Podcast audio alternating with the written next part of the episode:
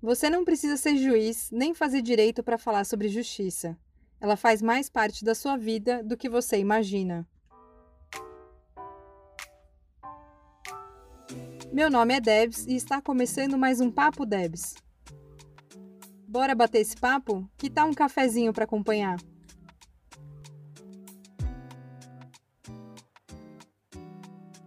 Sejam muito bem-vindas, Paloma e Jurema. Estou muito feliz de ter vocês aqui é, nesse assunto que para mim é tão importante. Então é isso. Espero que a gente tenha um ótimo papo hoje.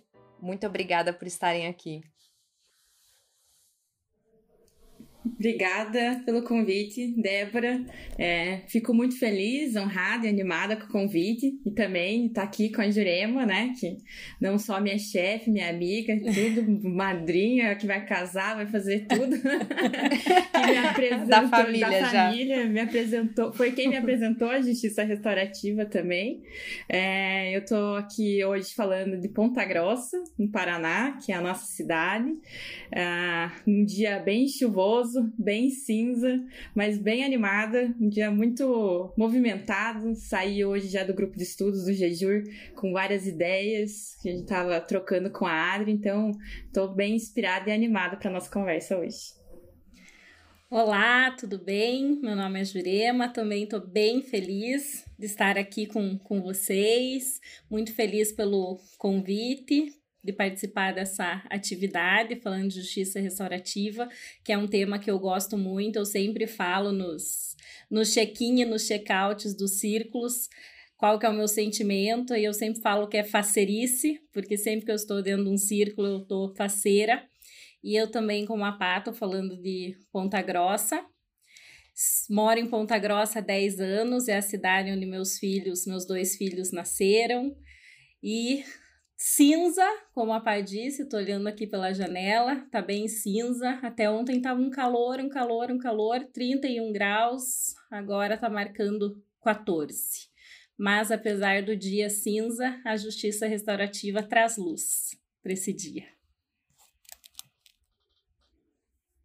Gente, então assim, se você que está escutando a gente estiver escutando num dia nublado, se prepare que você vai ficar animado também com essas duas pessoas, porque é isso, aqui em São Paulo também está nublado e eu já estou animada aqui de fazer essa conversa. É, mas bom, chamei vocês para conversar um tema que para mim é super importante, né, que é um, um deslocamento, né, das referências da justiça restaurativa que não sei vocês, mas quando eu comecei a, a conhecer a justiça restaurativa, né, eu sempre conheci com esse referencial de ah, o que, que os Estados Unidos fazia, né, o que, que a Nova Zelândia fazia, o que, que a Europa fazia. E aí fui, né, me especializar nos Estados Unidos, vamos entender como que eles fazem, enfim. E aí, quando eu comecei a praticar a justiça restaurativa, eu comecei a sentir uma dificuldade de adaptar o contexto, né, das práticas que eu ia aprendendo com esse referencial norte-americano para o que eu vivia aqui no Brasil, para os desafios, estruturas, etc, né? E, e nessa, nesse questionamento, assim, que eu fui buscar, pesquisar sobre, bom, o que, que, o que, que é feito aqui no Brasil, né, enquanto justiça mesmo, talvez nem com o nome de justiça restaurativa, mas de pensar a justiça, de construir algo novo. E né, nesse caminhar que eu encontrei, né, a obra do Solear, a Justiça Restaurativa, né, de poder mudar um pouco esse foco. E eu queria saber, assim, de vocês, que que, o que, que esse tema diz respeito sobre a trajetória de vocês, por que, que faz sentido isso ou não faz sentido para vocês, enfim. Acho que eu vou abrir então para falar um pouquinho. Sobre, Por favor, é, faça as honras. Traga sobre o Sulear, pá.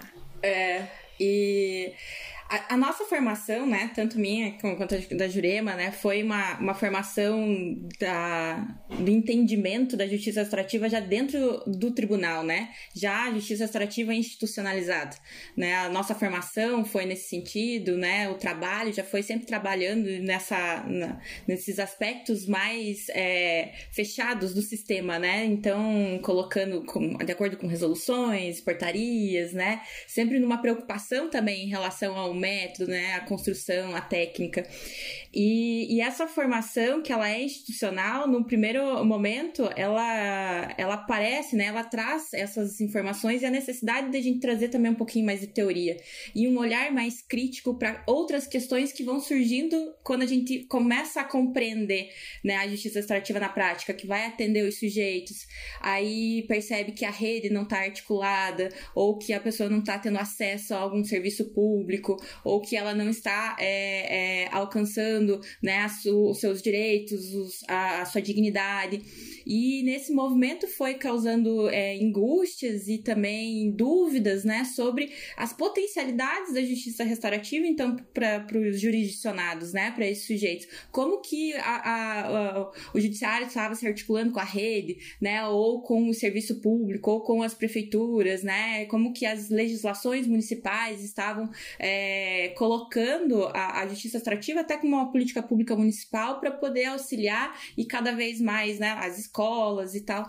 E daí nesses movimentos que a gente ficou, né, principalmente estava com a Glaucia, né, né, que, que organizou junto o livro, né, discutia muito, conversava muito sobre as limitações, né, e, e nessas dúvidas e nessas angústias que a gente começou a estudar um pouquinho mais sobre essa questão mais relacionada ao trauma, às violências estruturais, e nesse percurso de buscas e de pesquisas, né, é, eu sou pesquisadora, estou terminando meu doutorado, a Glaucia já é, é doutora, a Jurema, né, tá no mestrado, né, então a gente já está nessa área de pesquisa, né, sempre procurando, articulando muito a teoria com a prática, né, e, e, nesse é, movimento de busca, a gente foi vendo que nós temos um histórico aqui no Brasil de violências que são silenciadas, né? De, de crimes sem vítimas, né? Que, que a, a, não se reconhece, que se ignora o passado, que se esconde, né? Que o Estado, por vezes, não se, não, por vezes não, muitas vezes, não se responsabiliza,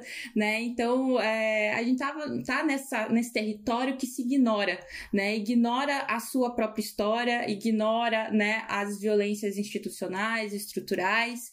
E então a gente começou a pesquisar sobre isso. E daí, numa live que teve durante a, a pandemia entre a Petronella e a doutora Larissa, que é a, a atual juíza coordenadora do Sijusc de Ponta Grossa, a Nelly falou sobre sulear. Aí aquela palavra assim, tipo, nossa, o que, que é isso? Eu não conhecia, não era né, do meu. Do, não, não tinha conhecimento, a Glaucia já sabia o que era, daí a gente foi conversar e, sobre isso, daí ela foi me explicar, eu fui também atrás, né? E a gente foi. Chegamos no Paulo Freire, chegamos né, até as, as mais. É, não origens, mas mais. Minerou um pouquinho, né? A gente fez um processo de mineração também na construção desse significado, né? De, de encontrar o que sentido que ele ia ter. E, e, e nessa ideia mais inspirada do Sulear, nós estávamos com mais dúvidas do que respostas. e a gente pensou que encontrar a resposta no Sulear e na realidade a gente teve mais questionamentos. E daí nisso que a gente decidiu organizar uma obra que realmente não fosse uma obra acadêmica, que fosse uma obra coletiva. É, nós convidamos pessoas que a gente conhecia que também estavam nesse processo de, de, desconforto, de buscas, de dúvidas, né? A Jurema, né? As outras pessoas, a, a, a Lívia, né? A, a, Bel que fez o prefácio, todo mundo. Foi, a gente foi chamando pessoas que, que nós percebemos no discurso que também estavam com dúvidas e nesse processo de tentar encontrar essas potencialidades né? Então o Sulhar realmente foi mais um convite para provocação, né? Então a gente não tinha pretensão nenhuma de responder o que seria isso, até porque eu acho que a gente vai conseguir construir coletivamente o que seria então Sulhar justiça restaurativa, né? Trazer essa perspectiva brasileira e não que a gente não possa, é, né, ler os, os que possa ser além da dualidade, que a gente não precise fazer o norte e o sul, mas que o Sulhar venha para que a gente olhe essa nossa terra, né? É, reconheça o nosso território, reconheça as nossas lutas, é, as nossas estruturas e como talvez enfrentá-las né, nesse processo, para que não, não, não, é, não seria uma, uma, anulação do que aprendemos dessas grandes referências que são né, Zé e muitos outros que são do norte global, mas interpretar eles por esse filtro do sulear, né? Interpretar eles de acordo com as nossas necessidades, né? Não achar que aquilo vai ser sempre uma, uma regra, né? Mas que a gente possa ter essa liberdade, essa criatividade que faz parte, né, dessa construção nisso tudo, né, Jurema? E eu acho que tentamos, né?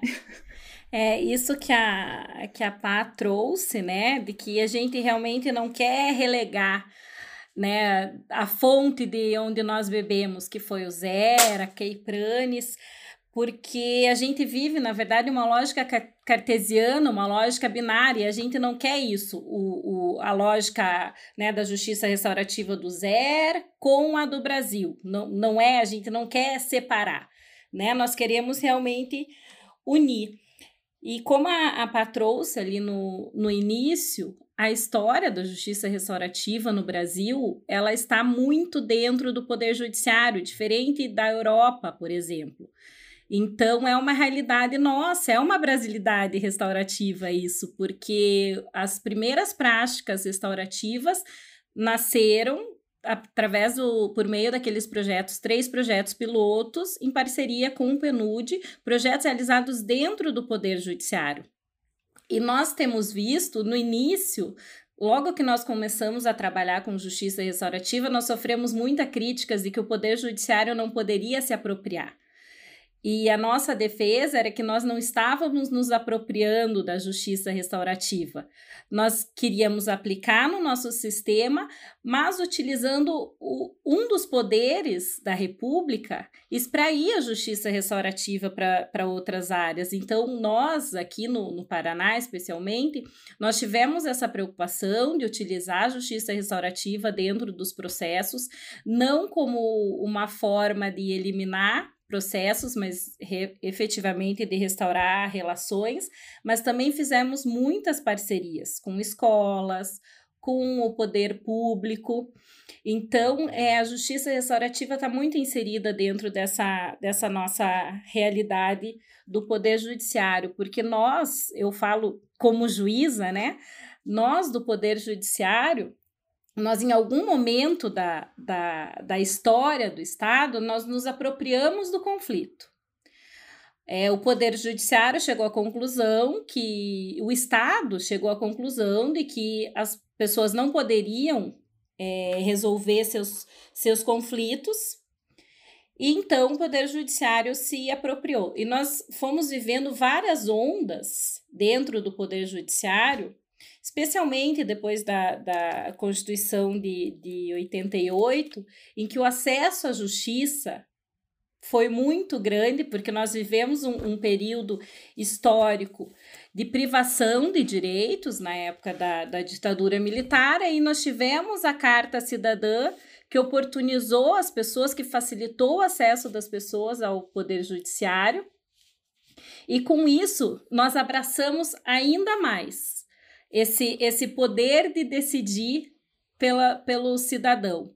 Claro, foi um movimento importante, é, dentro do, do, contexto histórico daquela época, mas hoje nós estamos chegando à conclusão de que aquilo que nós aprendemos na, na faculdade de direito, de que o juiz substitui a vontade das partes, aplica a lei ao caso concreto e faz justiça, não é mais uma realidade.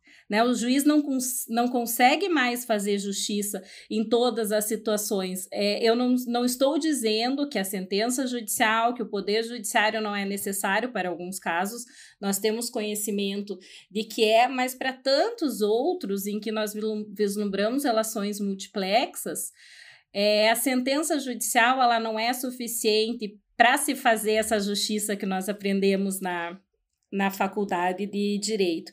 Então a justiça restaurativa, ela vem vem acalentar, né? Vem trazer essa esse esse poder, na verdade, que o judiciário tem de resolver efetivamente o conflito e de, se, e de fazer justiça é, devolvendo, eu acho que nós estamos nessa onda agora do, do Poder Judiciário de devolver o protagonismo do conflito para aquelas pessoas que estão diretamente ou indiretamente envolvidas nele. Sim, e eu acho que trazendo o que você colocou agora, é, Jurema, o que eu é, vislumbro, assim, né, não, sei lá, de fora do, do judiciário, né, por não fazer parte, é, é que a minha compreensão não é de que, na verdade, a questão é muito sobre a cooptação né, da justiça restaurativa uhum. é, pelo judiciário, mas é questionar o protagonismo na implementação, né? E, e, eu acho que esse questionamento ele é extremamente válido, importante, é, porque tem, tem, um, tem uma simbologia, para além da, da, da, prática vivida, mas tem uma simbologia de poder, né? Uhum. Quando é o poder judiciário que vai atrás da escola para ver o que a escola vai fazer, ou ainda que seja uma parceria, né? Era uma coisa que a gente viveu bastante no projeto agora de implementação do CNJ em 10 tribunais, eu participei dele, e era muito curioso ver como é, a hierarquia ela tá tão posta, né? Tipo, estruturalmente posta que mesmo que as pessoas falassem, não, mas aqui a gente não tem, aqui é todo mundo igual, é, as pessoas tinham uma dificuldade extrema de sair do rito, né, de sair daquele ritual uhum. de hierarquia e de poder, que aquilo, né, assim, sei lá, a gente conversava numa boa entre as técnicas, aí entrava uma juíza, todo mundo já ficava meio, eita, né, uhum. né vamos falar um pouco menos, vamos falar um pouco. E que é, é isso, é natural do sistema, né? Isso foi construído, não é algo da pessoa especificamente, né? Mas é algo estruturalmente construído. E aí, quando as pessoas, né, na, na construção da, da JR, né, se, se questionavam sobre esse protagonismo, eu acho que é justamente por essa questão de, de saber o lugar que ocupa, né?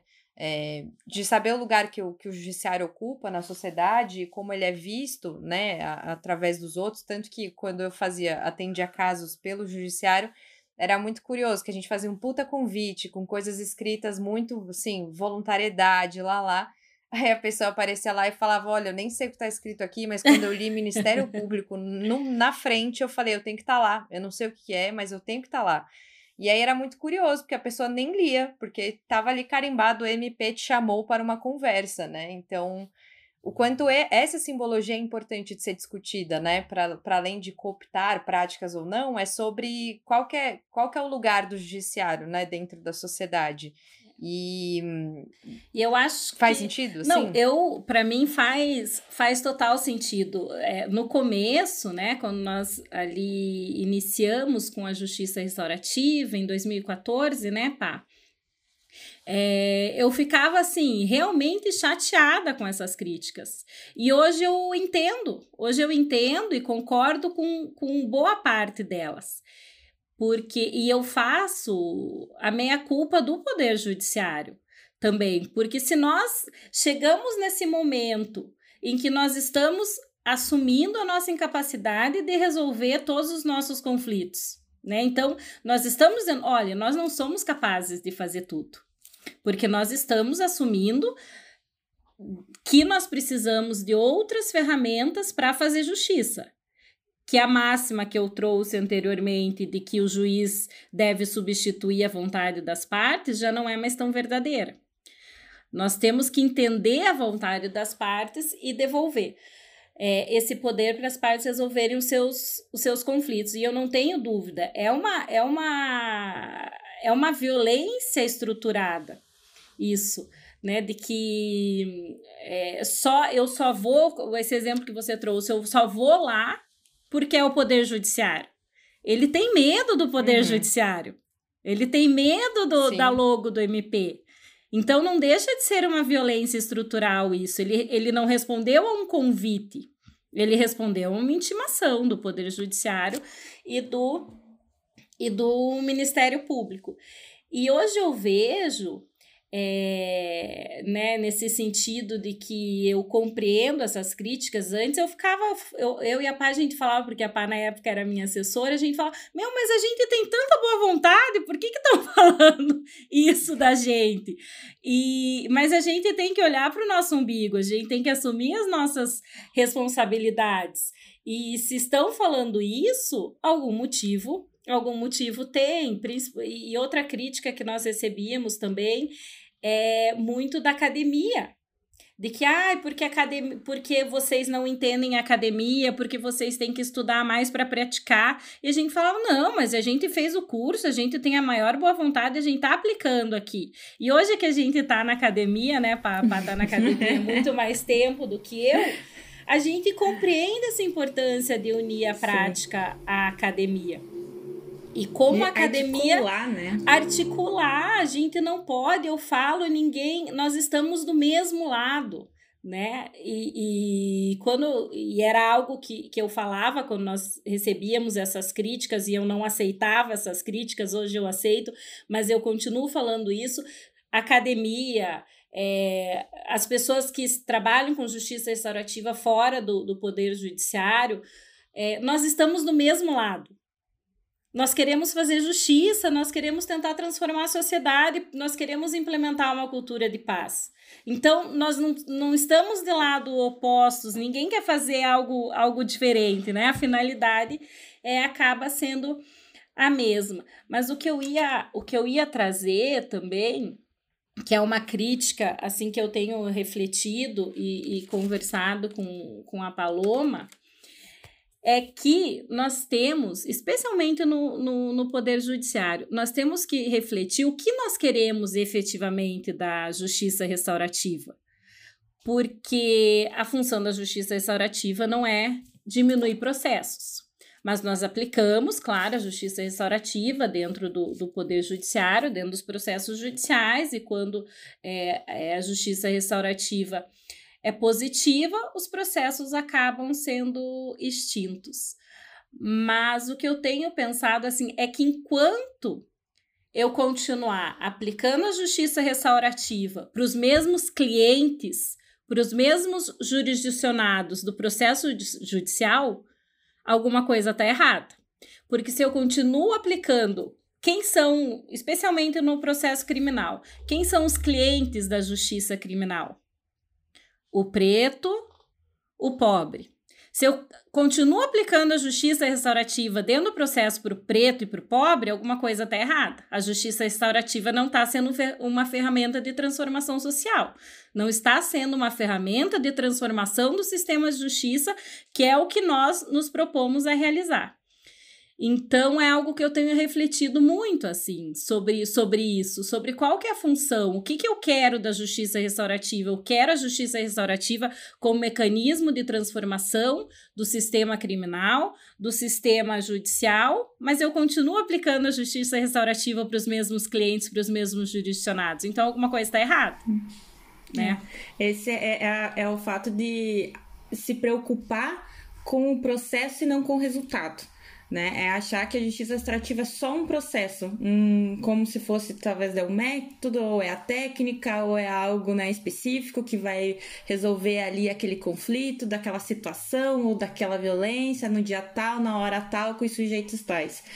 Mas as pessoas são muito mais, existe um contexto, existe uma história, né? Existem é, é, atravessamentos que precisam ser levados em consideração, né? E, e, e, uma das coisas que, principalmente no Sejus, que em Ponta Grossa foi acontecendo muito, foi articular o trabalho do judiciário com a rede no sentido de parcerias que de fato vão proporcionar é, transformação na realidade dos sujeitos, né? Porque senão vai continuar realmente ele fazendo o atendimento, talvez paliativo de não transformar.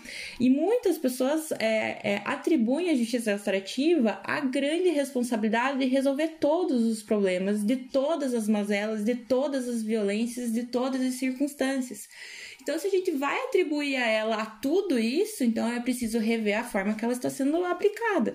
Porque se ela for só para poder usar dentro do processo e não se preocupar com esses sujeitos têm acesso à alimentação, têm acesso à educação, têm acesso aos serviços públicos, eles têm condições de ter uma vida digna, né, de, de, de, se, de se prover, de, de, de ter a sua dignidade respeitada.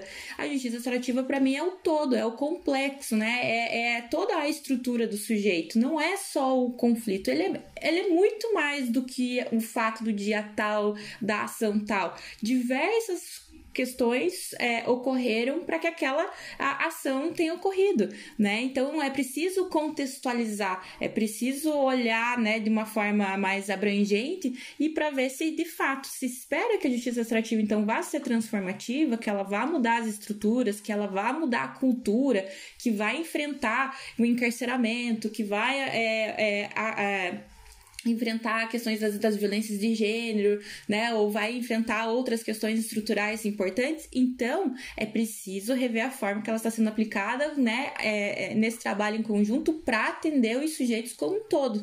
Não só a partir de uma frente, não só a partir de uma perspectiva, porque senão ela realmente não vai dar conta, né? E eu acho que ela não, não é para tudo isso, não é para todas as, né? Não vai ter uma, ela não vai ser o, o, o Zé, né, que fala, né, que de ser a, a a. Começa com P a palavra, agora eu me esqueci. Panaceia. Panaceia, vem isso, olha lá. Eu já, o alecrim dourado, né? Não é, é o alecrim já O alecrim dourado, né? Já fazendo, Paloma já fazendo palomice, mas é, já de trazer, né, que ela vai resolver tudo. O sistema jurídico que tá aí desde sempre não faz isso, como que a JR, né, e desde 2005 no tribunal, né, trazendo essa perspectiva do recorte do tribunal, sem contar as questões, né, de, de do, do Dominique, né, também do Pedro Escuro e tal, sem considerar essas outras questões, é, é preciso mais, né? E eu acho que é esse movimento que a Jurema traz, que fala do judiciário, de, de, de se colocar nessa posição. Então tá, então vamos dialogar.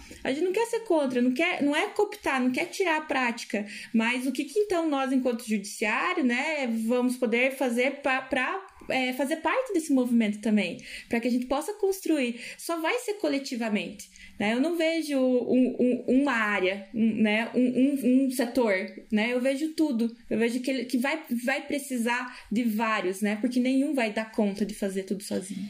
E quando a gente fala, né, Paloma, que a justiça, que a justiça restaurativa ela precisa ser um movimento transformativo e não só para a resolução do, dos conflitos judicializados, a gente não quer dizer que não são importantes as práticas que nós realizamos, os projetos que nós realizamos, porque os resultados são muito positivos dentro do Poder Judiciário, dos projetos de justiça restaurativa e da aplicação da justiça restaurativa no, nos processos judicializados. O que a gente quer dizer é que que nós já, já realizamos muito disso e agora está na hora de nós pensarmos em algo maior. Nós já vimos que funciona, já vimos que dá certo, e agora tá. E agora, o que, que a gente vai fazer daqui para frente? Né? Agora a gente tem que pensar um pouco mais fora da caixa, sem deixar de aplicar, na, na minha opinião, porque o resultado, os resultados que nós temos dentro do Poder Judiciário são muito positivos. E só retomando o aspecto do, da justiça restaurativa dentro do, do Poder Judiciário, por que, que eu vejo que nós é, acolhemos essa ideia? Porque nós vivemos uma época, não é de agora, mas parece que hoje em dia está mais forte ainda, de judicialização enorme. As pessoas, elas procuram demasiadamente o poder judiciário.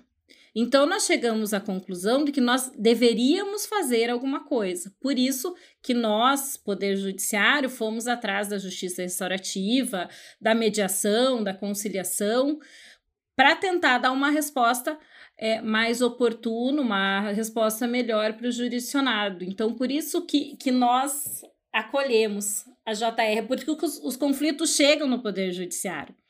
E num primeiro momento, a justiça serve, a justiça restaurativa serve para a resolução do conflito. Onde os conflitos estão no Brasil? Dentro do Poder Judiciário. Então, penso que foi muito natural nós acolhermos a justiça restaurativa. É, e eu, na verdade, eu acho que nessa perspectiva que vocês trazem, né, de bom, para onde vamos, né, e como expandir isso, enfim, eu acho que na minha percepção, é, e aí isso tem um pouco a ver com a ideia de solear a justiça restaurativa, que é um pouco de como que a gente vai é, se percebendo dentro dessas relações, né? E uma coisa que eu acho muito interessante é, dos projetos que eu já vivi, o quanto é muito mais.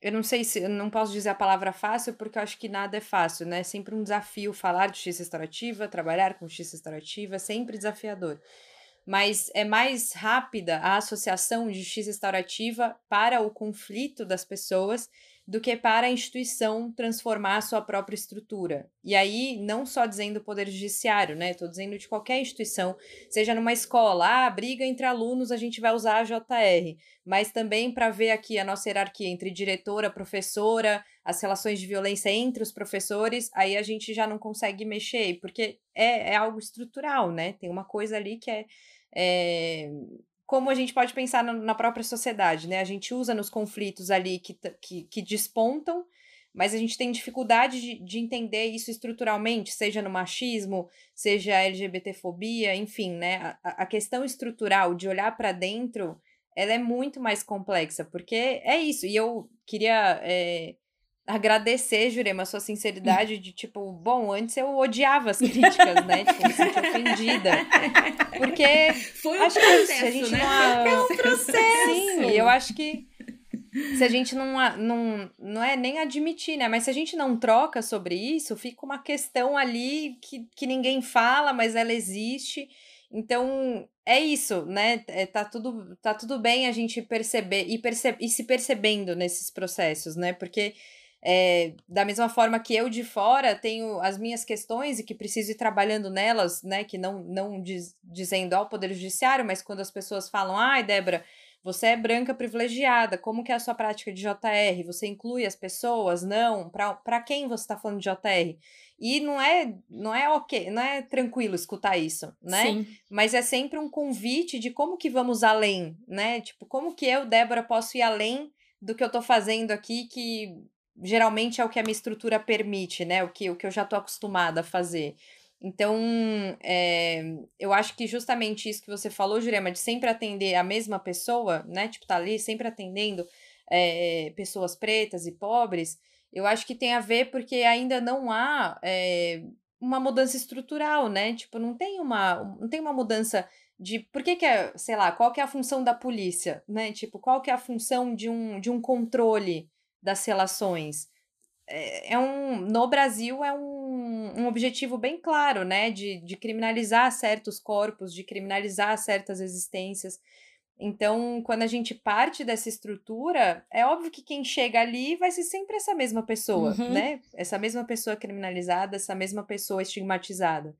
Então, eu fico pensando o quanto no desenvolvimento da justiça restaurativa, e eu tô falando que eu sinto falta disso, assim, de coração mesmo, de espaços que a gente possa pensar e refletir sobre os nossos lugares, sobre o que, que a gente está fazendo, sem esse lugar de que a gente não dialoga, porque você é de dentro do judiciário, eu sou de fora, a pessoa é da academia, a pessoa é da. Tipo, porque se a gente não consegue compreender que isso é um grande coletivo de estruturas violentas, tanto a escola, a academia, porque é isso, a academia também tem as suas diversas formas, né, de, de apagar histórias, né? Eu mesma, quando fui falar de justiça restaurativa na academia, foi tipo, ai, Débora, o que, que tem a ver com direito? Isso não tem nada a ver com direito. Por que, que você tá aqui? Vai fazer sociologia, vai fazer. Então, é isso, né? E se a gente não puder dialogar sobre isso, né? Se a gente continuar no processo de caramba, estão querendo falar mal de mim, né? Estão uhum. querendo falar mal que eu fazer, falando que eu faço JR errado tipo, né, eu paro a minha prática aqui, porque não tem para onde crescer, né? Não tem para onde realmente construir algo novo. E eu acho que isso tem a ver com o Sulear, que é, que é entender que eu tenho referenciais norte-americanos, por exemplo, mas entender que se eu não olhar para cá e eu não compreender como que estão funcionando essas dinâmicas da justiça restaurativa aqui, eu não tenho o que fazer, né? Eu fico meio que aplicando, acreditando cegamente que estou fazendo algo transformador, né? E que se eu não tiver atenta às pessoas, né, o coletivo, isso não me parece que vai funcionar muito. Então, eu acho muito incrível a gente poder ter essas conversas, porque eu acho que justamente é a partir do a gente se vê vulnerável, né, que é isso que a justiça restaurativa também propõe, né, da gente se ver vulnerável que a gente consegue acessar processos outros, outros caminhos, outras possibilidades. E eu acho que é um pouco isso, assim, quando a gente olha para a estrutura que foi criada, né? E aí, tipo, desde a escravidão, pós-escravidão, as estruturas de controle que foram sendo criadas para continuar mantendo as pessoas negras onde estão, é... a gente entende que se a gente não dialoga com as pessoas negras, que não é fazer JR para eles, é com eles, né? Tipo, é, se a gente não dialoga com essas pessoas, e aí eu tô dizendo, tipo, eu estou nesse processo ainda, né, de começar esse diálogo. Se não dialoga, a gente está fazendo para quem isso? né? É, muitas vezes eu, Débora, já fiz para me sentir melhor. Tipo, ah, eu faço JR, eu me sinto melhor Nossa, assim. Nossa, eu sou o máximo. Tipo, eu fiz direito. Eu faço JR. É, eu sou muito diferentona das pessoas. Tipo, esse pessoal não entendeu ainda o que é evolução espiritual e. E é isso. Tipo, hoje em dia eu reconheço isso e falo, Débora, vamos para outro lugar, né? Tipo, vamos caminhar para outro lugar, vamos caminhar para uma outra prática. Só que é super necessário olhar que isso existe, que isso existiu e que faz parte dessa, desse movimento JR em diversos colegas meus também. E né? eu acho que também, Débora, reconhecer que não se tem respostas para tudo, né? Ainda mais na situação que a gente tá, né? Do, no movimento que nós estamos, né? De desconstrução, então. Nós é, tivemos, eu acho que também foi a, a, maioria da formação de quase todos inicial, né? Que a gente tem o livro do Zer, tem o livro da Kay, né? Foram aquelas traduções específicas, né? Da, da, da editora específica. Então, uh, reconhecer, por exemplo, as literaturas de justiça restaurativa da América Latina, né, da África do Sul, dos outros países africanos, de outros países, é, também foi um processo de reconhecer, porque a gente não tinha acesso, para quem, por exemplo, não tem acesso a outra língua, né, de ter, é, é, compreender o que estava escrito lá, de ter essas traduções, de ter uma acessibilidade, né, em relação a essas construções. Daí, e por isso que até o próprio Solear parte da ideia de que os, né, os livros são gratuitos, né, então de distribuição, que a gente possa fazer esses compartilhamentos é, para cada vez mais discutir sobre isso, é, porque a gente não tem nenhuma resposta, mas a gente precisa é, conversar, dialogar, perguntar também e reconhecer é, que, que também é responsabilidade nossa fazer parte dessas transformações, né?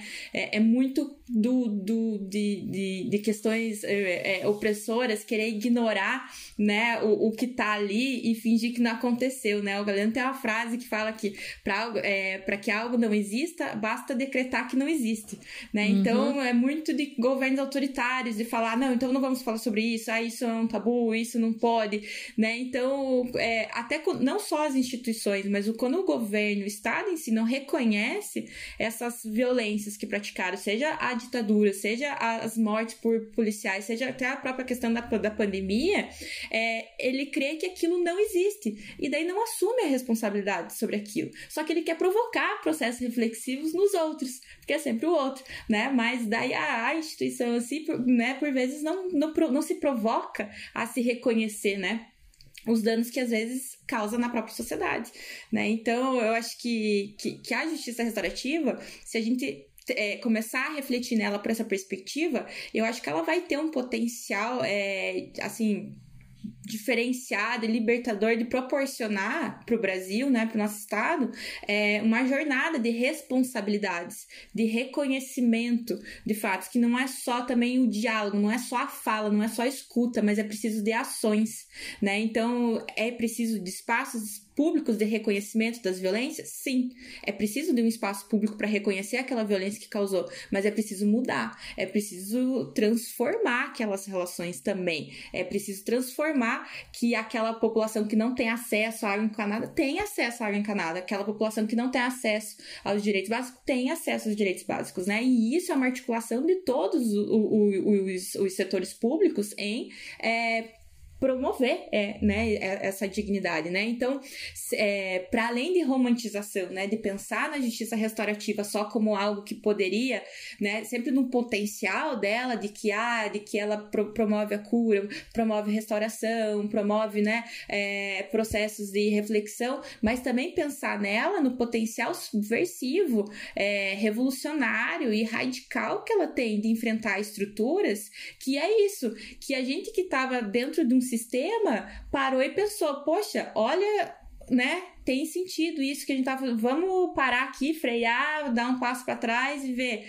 É, se colocar e se responsabilizar também, passar por processos de transformação que também são dolorosos, que também são difíceis, e, e construir juntos para tentar. É, talvez realmente transformar as relações, né? É, sem deixar que, que, que, que o passado se esconda, né? Usar aquilo e se apagar, não. Aquilo aconteceu, então vamos reconhecer o que, que a gente pode fazer então agora para é, né, de certa forma conseguir fazer coletivamente ou reconstruir, né, fazer algumas outras questões e também para tentar pensar em novas formas de aplicabilidade, de ação, né, de, de parcerias, né, em conjunto, né, para que realmente haja transformação social, que a justiça extrativa não, não pare só no judiciário, não fique só como é importante estar no judiciário, é que nem a Jurema trouxe, né, tem os conflitos que estão lá, né, lidar com esses conflitos que estão judicializados por uma prática, né, uma, uma, um, uma, um estilo de justiça diferenciado, é, é maravilhoso para os sujeitos que estão lá, mas e fora do judiciário, todas as outras questões, né, que, que, que, que a justiça extrativa pode transformar essas relações, né? Então, o que, que nós podemos ver para poder viabilizar isso tudo, né? Nós, eu digo coletivo, né, com todas as pessoas, né? Não tô falando nós, judiciário aqui, porque eu não faço mais parte do judiciário. Fará eternamente, Palominha. É, sempre no meu coração. e o que a, pegando um gancho também do que a Débora disse, sobre o Sulear, e realmente é isso que você trouxe, Débora. O Sulear é esse processo colaborativo, é essa necessidade de integração que a Paloma manifestou agora também. Não é um processo do judiciário, não é só o judiciário que vai fazer justiça restaurativa e resolver o, os problemas do mundo. É um processo colaborativo e o Sulear tem, essa, tem esse espírito.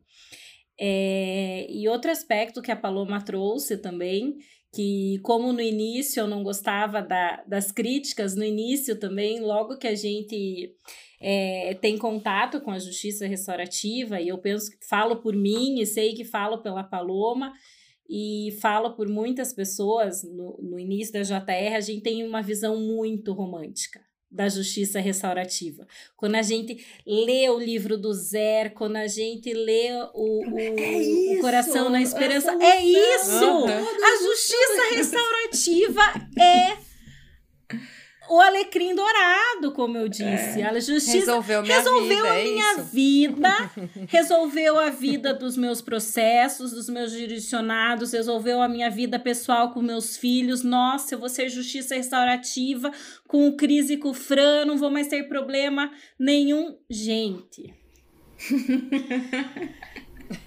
Que bom, que bom se... Não tem que treta, bom, não tem mais é, Que bom se né? cesse assim, como diz é, o Fran. se cesse. Parou aí. E quando a gente, claro, como eu disse, não é não é ser ingrato a tudo que nós temos realizado, porque tem coisas muito boas dentro dos processos judiciais, dentro da, da, das resoluções do, dos conflitos judicializados. Mas quando a gente vai estudando e aplicando e conversando principalmente com pessoas da academia que eu não queria nem olhar na cara. e quando a gente começa a conversar com as pessoas de fora do poder judiciário, com pessoas da academia, como a gente amplia, como a mente abre, como a gente passa a ter uma visão muito mais crítica da justiça restaurativa. E a compreensão que eu tenho hoje, e que era algo que eu vinha fazendo no, no início, e que hoje eu entendo que a justiça restaurativa não é só isso, a justiça restaurativa não pode ser um simples adendo a algo que já existe. Uhum. A justiça não pode, a justiça restaurativa não pode ser simplesmente um substituto para o processo criminal. Voltando ao que a gente estava refletindo antes, a justiça restaurativa deve ser usada como mecanismo de efetiva transformação, não de substituição a algo que já existe. Sim, isso parte de uma construção comunitária, né? Que eu acho que Coletiva, justamente as críticas né? no início, né, do, é, de quando começaram os projetos piloto, acho que principalmente a crítica vinha de um lugar de que começou a ser desenvolvido em uma instituição e que uma galera ficou de fora, né? Que, claro, tinha que começar de algum lugar. Mas aí a questão é, bom, o crime chega ali, mas antes do crime chegar ali, uhum. a gente já viveu sei lá quantas violências antes. E aí tá fazendo JR ali na ponta, né? Sim. né? Porque e aqui, como é que a gente faz com as coisas? Então, acho que é justamente como que a gente vai hoje olhando para esse cenário, né, de anos sendo desenvolvido no Poder Judiciário, com, com, né, com tudo que foi desenvolvido, não só de prática, mas de reflexão mesmo, né? Porque é isso, construções vão, vão acontecendo e a gente vai refletindo sobre essas construções. Eu mesma fui refletindo sobre as minhas próprias construções na JR, uhum. mas como que a gente olha para isso hoje e fala: caramba, acho que ficou faltando um pessoal aí para pensar o que, que é a justiça restaurativa. Porque daí, quando a gente pensa né, nas associações de bairro, quando a gente pensa nos coletivos, e aí não só comunitário periferia, né, bairros periféricos, mas comunitário aqui, meu bairro, outros bairros, uhum. que seja, na, fac, na própria faculdade, quando a gente pensa em coletivos da faculdade para lidarem com seus conflitos, uhum. isso tem um potencial gigantesco, porque daí a gente está falando de uma coletividade que está, através das suas próprias ferramentas, né, esse resgate das suas ferramentas de diálogo, porque se a gente não tivesse essas ferramentas, todo mundo já estava morto hoje, né? Então, minimamente, a gente tem aí ferramentas para lidar com as nossas questões. Uhum. Então, eu acho que o, que o que faltou, né? Tipo, e a crítica que foi, porque a gente sempre vai conseguir olhar para trás e dizer, olha, a gente poderia ter feito diferente. Que é isso, que é bom, ficou faltando essa questão da base, de como que a base foi se desenvolvendo com o JR, e aí eu acho que hoje essas questões do desse movimento solear se fazem muito necessárias, né? De como que a gente vai juntando essas pessoas, né? Como que a gente vai questionando, mesmo, eu não sei se isso aconteceu com vocês, mas quando eu estava trabalhando com os projetos do Poder Judiciário, acontecia de, ah, vamos chamar a rede. Aí você chama a rede, a rede está completamente sucateada, né? Tipo, sei lá, tem uma assistente social para 70 uhum. processos. Tem uma psicóloga que já trabalha em outro emprego para conseguir fechar as contas.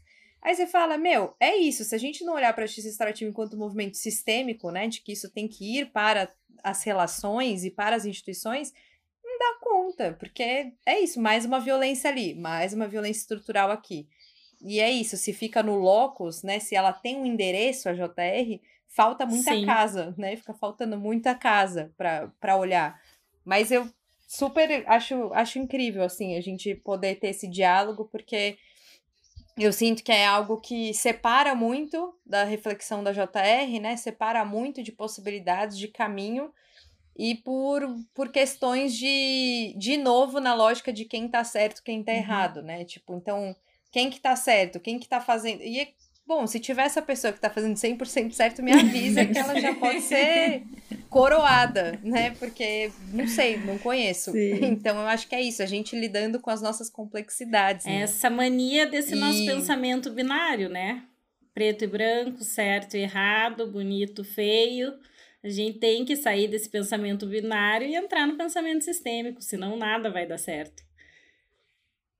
Sim, claro, a gente considera, né, as especificidades de, de cada pessoa, né, especificidades de um poder judiciário, de uma escola, e, e assim trabalha enquanto precisamos chegar em algo, né, em alguma construção de justiça. Mas, mulheres, queria agradecer muito, foi muito bom ter esse papo com vocês. É, acho que são pontos que dariam, sei lá, mais conversas Nossa, pra gente ficar muito... refletindo. horas e horas para ficar refletindo e pensando possibilidades e, e também olhando para nós mesmas, Sim, né? Sim, é uma autorreflexão. Sou super uma pessoa aberta de cara, vamos, vamos olhar o que a gente está fazendo, uhum. né? Vamos ver se o que a gente está fazendo tá coerente para as pessoas. Então, queria agradecer muito esse momento para vocês e que a gente possa continuar se encontrando por aí e tendo mais reflexões. Também espero. Obrigada, Débora, pelo convite. Foi uma alegria, né? E é super divertido já estar com a Jurema aqui também. A Débora não conhecia, agora conhecendo agora.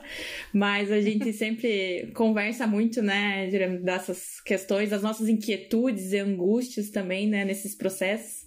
Uhum. E fico muito feliz pelo convite. Eu também fico muito feliz. Nossa, passou super rápido, foi uma delícia. Eu tava apavorada, morrendo de medo e tô aqui viva. Então tô bem, tô bem, bem feliz. Adorei. Pronta Obrigada. Outra, né? Pronto para ou não. Débora, adorei. Brigadão pelo convite. Pá, obrigada por ter me colocado nessa. Gostei bastante. Como eu disse no início, eu inicio faceira e termino faceira também. É. Fez sentido por aí? A conversa não acabou. A cada 15 dias sai um episódio novo e a gente pode se encontrar no Instagram, no arroba papodebs. Muito obrigada você que ouviu até aqui, e se você quiser contribuir com a sustentabilidade do projeto, A chave Pix do podcast é papodebs.gmail.com. Até a próxima!